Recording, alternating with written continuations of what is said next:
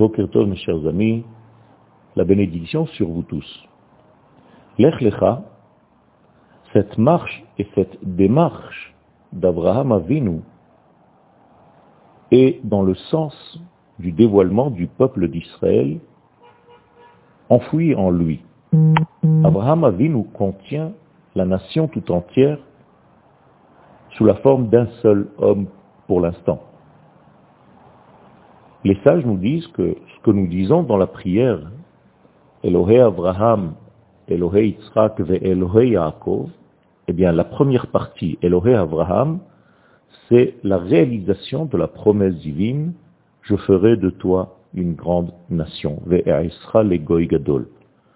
Autrement dit, Abraham va vers cette nation, va vers ce dévoilement de la nation qu'il contient en lui pour l'instant, sous forme de potentiel, mais qui va aboutir, qui va se dévoiler, qui va se déployer avec le temps.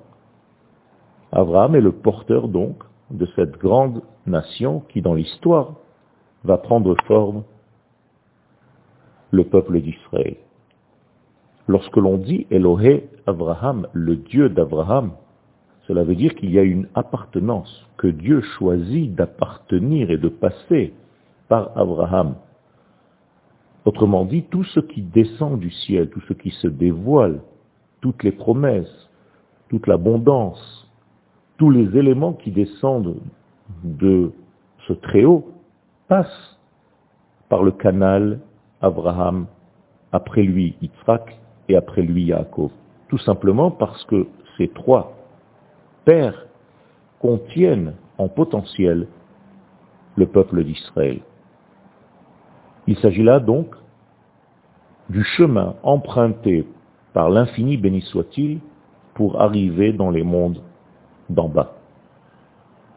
La Kabbalah associe ces trois pères aux trois sphères précède Gvura et Tiferet, la bonté, les mesures et l'équilibre. Tout ceci pour arriver au dévoilement final dans la sphère de Malchut, la royauté. L'infini béni soit-il a choisi donc un canal bien précis pour se dévoiler dans la création, dans sa propre création.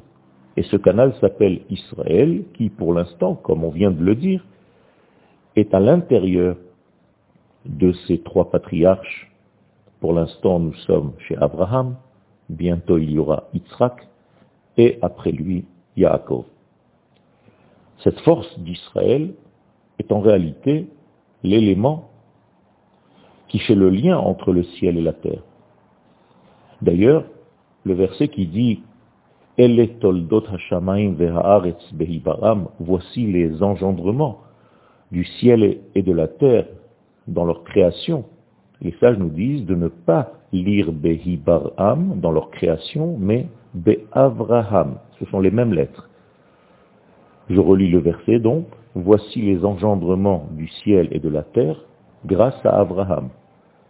Autrement dit, si le ciel et la terre se réunissent, s'unissent ont un lien entre eux et que ce lien engendre des bienfaits, bien c'est grâce à Abraham.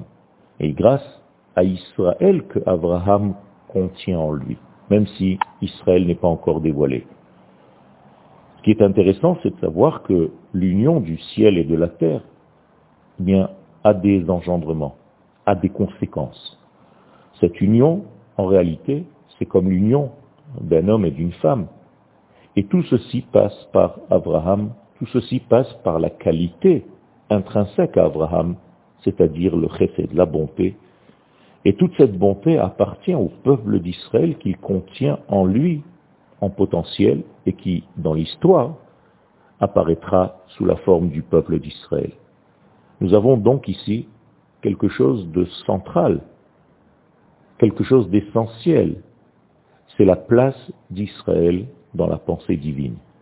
Tâchons de nous souvenir, et c'est comme ça que nous pourrons vivre et s'activer à être fidèles à notre rôle dans l'histoire humaine. Une bonne journée à tous.